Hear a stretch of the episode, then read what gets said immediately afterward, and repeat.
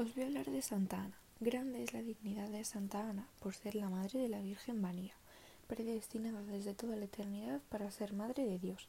La santidad de Santa Ana es tan grande por muchas gracias que Dios le concedió, pues su nombre significa gracia. Ana, mientras tanto, habiendo conocido la razón de la prolongada ausencia de su esposo, clamó al Señor pidiéndole que retirase de ella la maldición de la esterilidad y prometiéndole dedicar su descendencia a su servicio.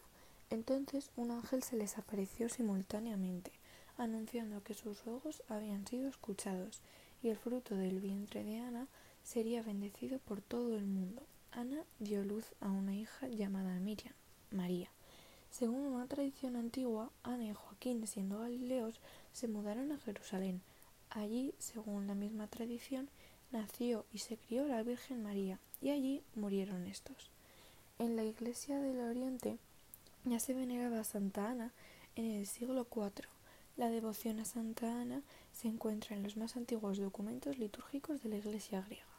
En la actualidad, cientos de ciudades y pueblos la tienen como patrona. En España es venerada en diversas provincias, como en Cuenca, Burgos, Asturias o Tenerife. En muchos otros países es también motivo de culto, como en Estados Unidos, Puerto Rico, Francia, Italia, etc. Santa Ana es considerada como la patrona contra la pobreza de los carpinteros, las personas sin hijos, amas de casa, esterilidad y mujeres trabajadoras. Claudia, segunda de la ESO.